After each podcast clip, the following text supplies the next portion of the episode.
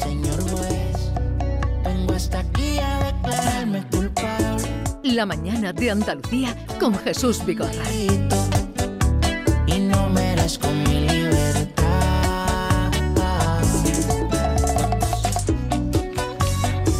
Señor juez Emilio Calatayud, magistrado juez, buenos días.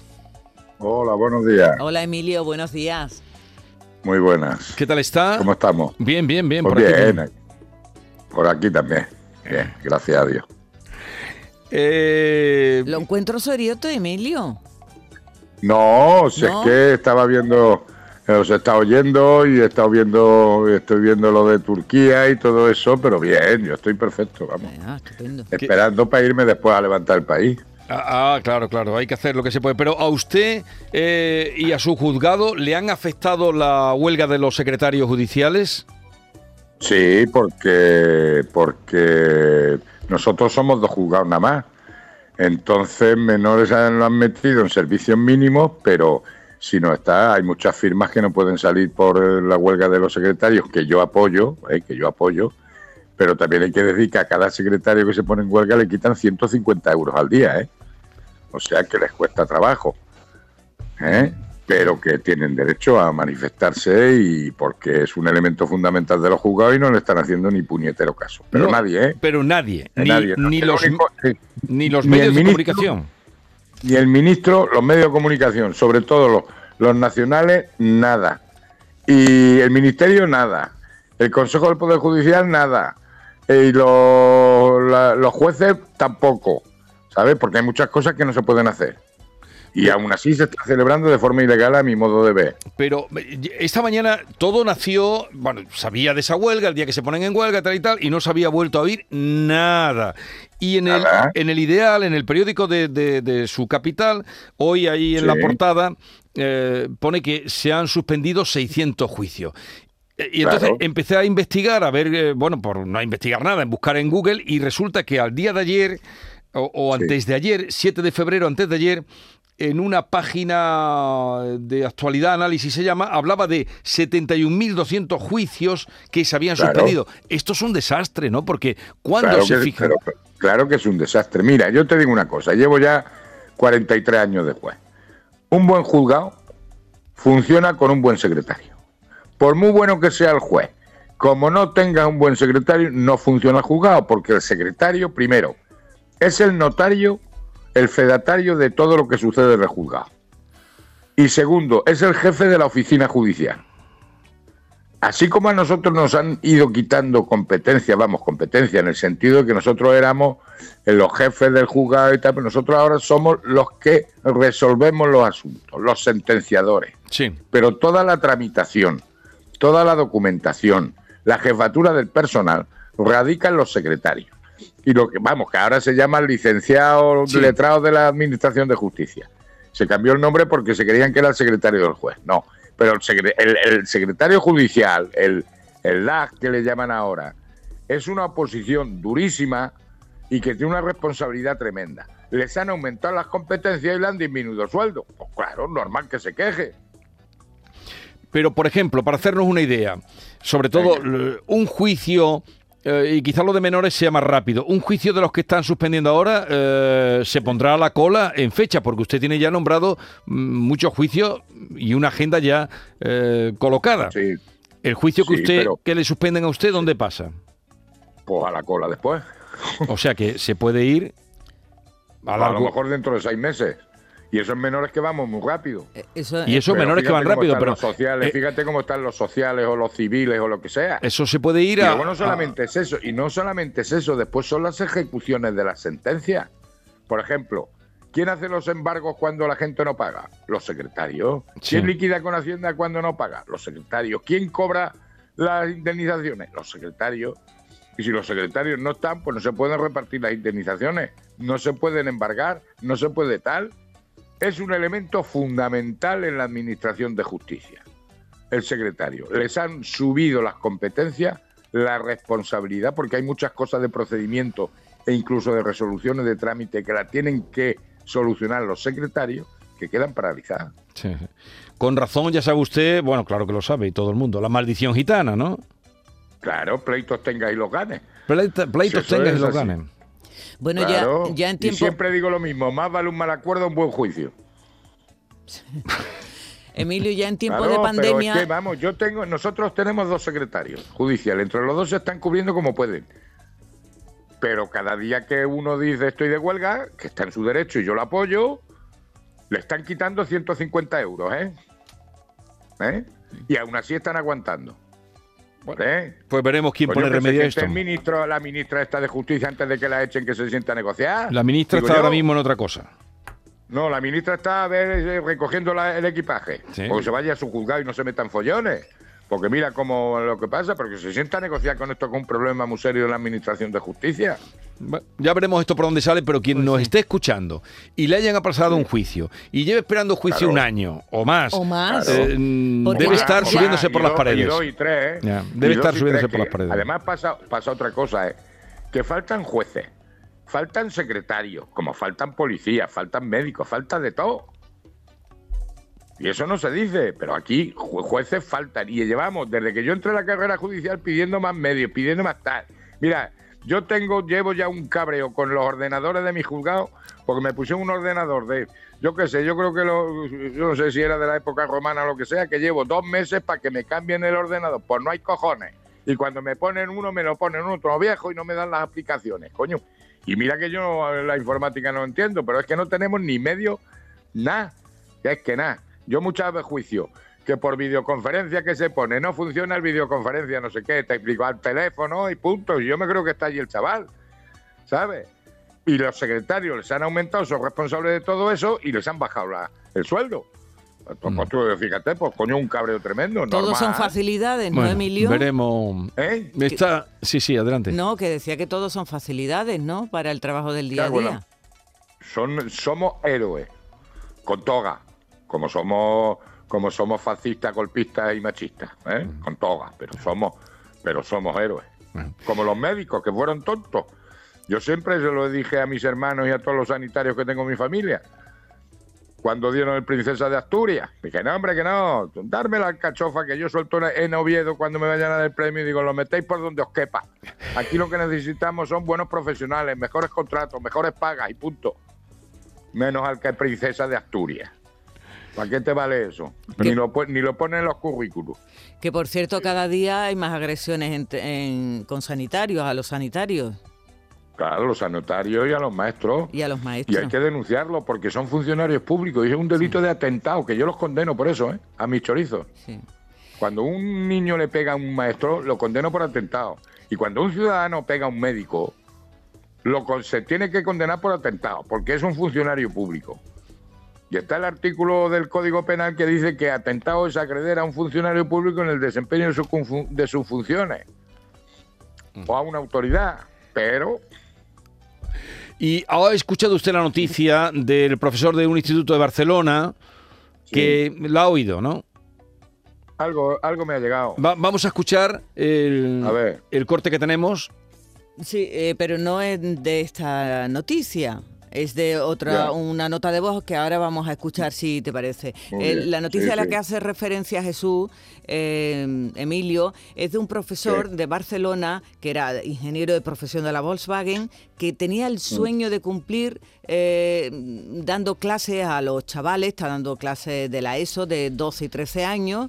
¿Y qué pasa? Pues que dice que lo va a dejar, que va a dejar su profesión porque no puede más, que le amargan la vida. ¿Por qué?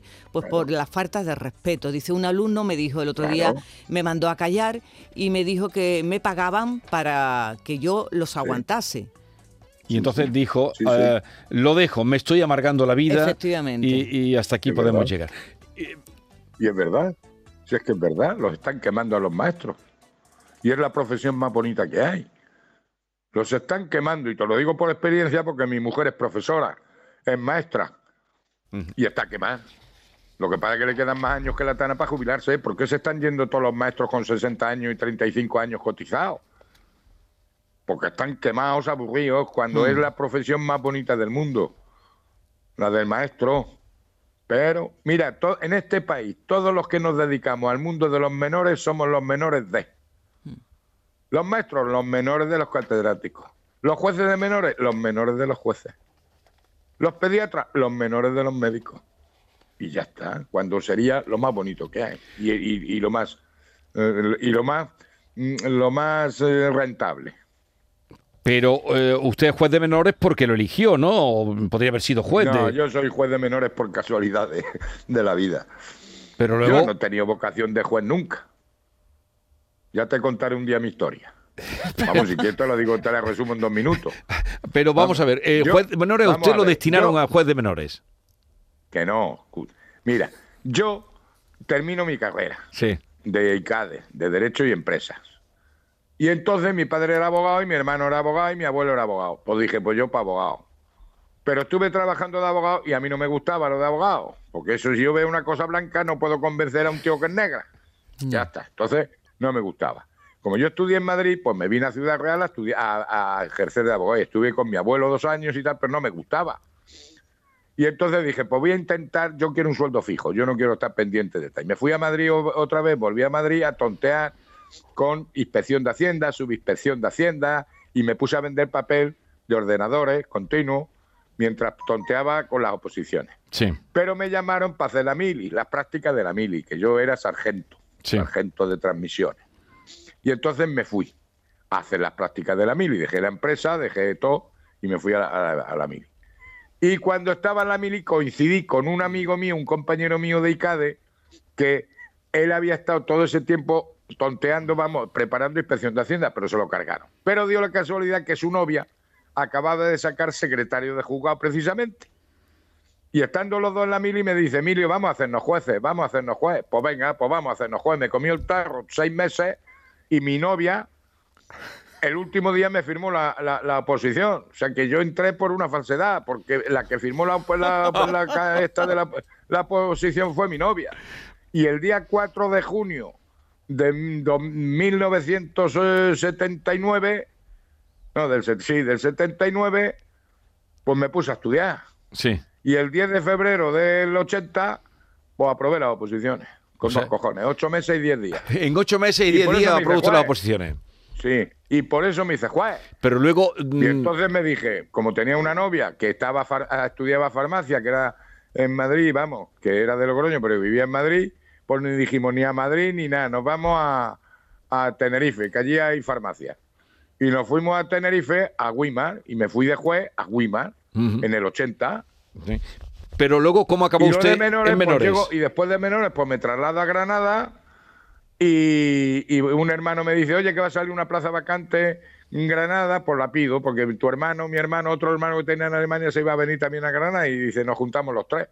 Pues llego yo aquí, me dan la plaza de Granada, de juez de distrito número 3, y vengo aquí, el alemán no se viene y ya me quedo aquí en, en el juzgado de Granada. Y en el 87 convocan esto de jueces de menores. Digo, pues a ver qué es esto de jueces de menores, porque yo estaba harto ya de tanto juicio de tráfico y tanta historia, mucho, que veías pocas personas, pero mucho papel. Y a mí Sí. el papel no me gusta. Dije, pues voy a ver qué es esto de juez de menores. Y entonces mandé el currículum y me seleccionaron. Ya- Y entonces hice la especialidad y ya me quedé en menores. Y ya se quedó soy el número uno de la promoción, pero Ya. casualidades de la vida. Ya, Pero ya, de- ya. pues después le ha cogido el gustillo, ¿no, Emilio? Porque podría Sí, haber sido ahora sí ya político también. vocación. Ya sí, ya tengo vocación. ya tiene vocación. Él ha hecho la Pero vocación... la vocación es de los frailes. Lo que pasa es que es para los frailes. A mí me ha costado coger la vocación de juez, pero ahora ya tengo vocación de juez de menores. Y me voy a jubilar como juez de menores. Pues mira, de los 30 años que tengo yo, según todo el mundo, vamos, según el escalafón y eso, yo tenía que estar en el Tribunal Superior, en la audiencia, en no sé dónde. o sea, Pero- a mí me gustan mis choricillos y me jubilo como juez de menores. usted podría haber hecho carrera dentro del sistema judicial.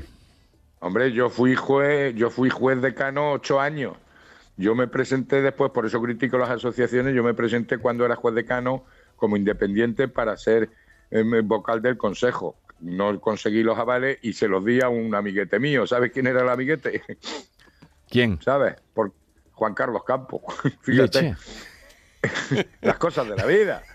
Y, y entonces no llegué, continué con mi decanato y cuando terminé mi decanato, que yo estaba en todos los juzgados de Granada, está en primera, está en primera instancia, está en instrucción, llevo vigilancia también. Y ya cuando dejé el decanato de, me dije, para menores me quedo nada más, que era mi plaza titular Sí, desde sí, el sí. 88. Ujú. Y ya me quedé ahí. Sí. Y ya no quiero saber nada. Vale, vale.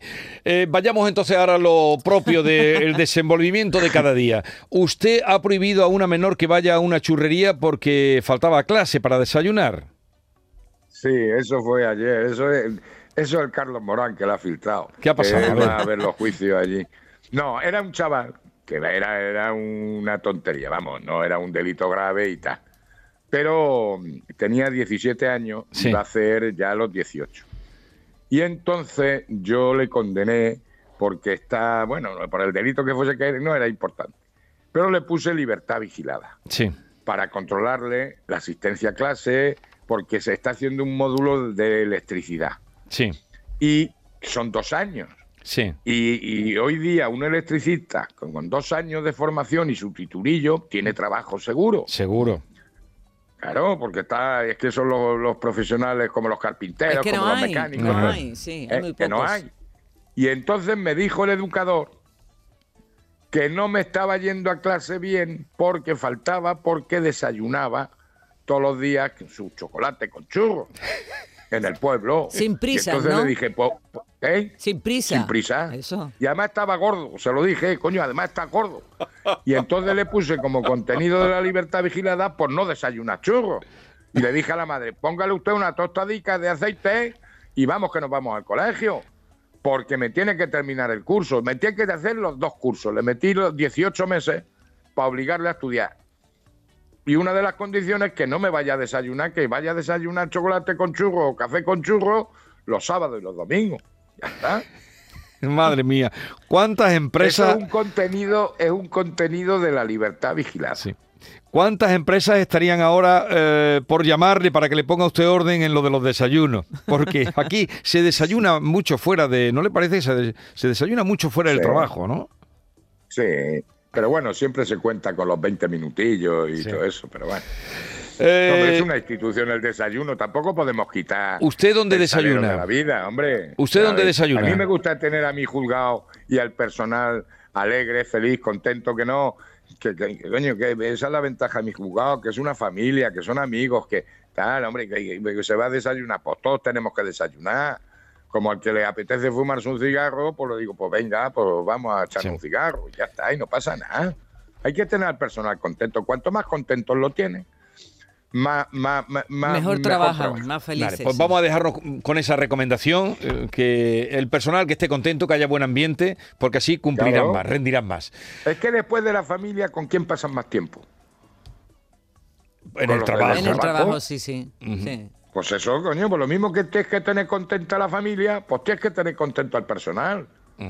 Y yo soy, aparte de ser, que no soy superior, yo soy el juez y ya está, que, el que la que manda es la secre, que, que es muy maja, pero que es la que manda. Pero aparte de eso somos amigos. Bueno, un mensaje y nos vamos. Hola, buenos días. Mira, quisiera pediros un favor. Me gustaría que le hicierais una pregunta al juez Galatayud de una foto que ha sido trucada en el TikTok de una persona moviendo los, ojos. Eh, eso, ¿Eso qué consecuencias podría tener? Porque que la ha hecho un menor, pero el teléfono era de la abuela. Esa persona que ha hecho el montaje de esa foto ya no está. Eh, eh, ha muerto. Eso se puede hacer de una persona que ya no, no está aquí. No. Y a ver si me puede dar algo de respuesta. Sí. ¿no? No sé si usted lo ha escuchado bien, señor juez, que han hecho Sí, sí, un joven, una, manipulado- un juego con una persona. manipulado. Cierra y abre se ha ojos. ¿Qué manipulado pasa la con imagen eso? de un fallecido, sí, se ha manipulado la imagen de un fallecido y tal. Eso atenta contra el honor de esa persona y contra la intimidad de esa persona, pero aparte de eso podría ser una un ilícito de falta de respeto, que no me acuerdo ahora cómo se llama, a, los- a los muertos. Como un... no me acuerdo ahora mismo del nombre, pero sí, eso... ¿Y, y qué posibilidad los tiene de...? Los herederos tendrían, los herederos tendrían que poner una demanda contra esa persona. Vale. Ahora, si localizan al autor de esa manipulación y toda la historia. Es, por ejemplo, el anuncio que sale de Lola Flores. Sí. Eso es una obra de ingeniería informática de esto y tal, pero claro, lo han autorizado los herederos. Sí, y sí. de hecho, lo ha grabado la, la hija Lolita, creo. Sí. sí. Pero tú no puedes utilizar la, la, la- la- esta y encima para reírte del- de esa imagen o lo que sea. Eso es una falta de, de respeto, como si profanas una tumba. Vamos a, a- a ponerlo así sinceramente. O sea que podría prosperar la demanda. una demanda, oye, contra, contra la falta de, de- por violación de la, aparte de la intimidad, pero de la falta de respeto a los fallecidos. Pues ahí lo Como dejamos. si, si entras en una tumba y la, es que no me acuerdo ahora el nombre, ¿cómo se llama? Cuando entras en una tumba. y la Profanación. destrozas. Eso, la profanación, pues eso. Mm, Bueno, señor juez Emilio Caratoyu, gracias, un abrazo y hasta la próxima. Un beso, Emilio. Venga, un abrazo y cuidaros mucho.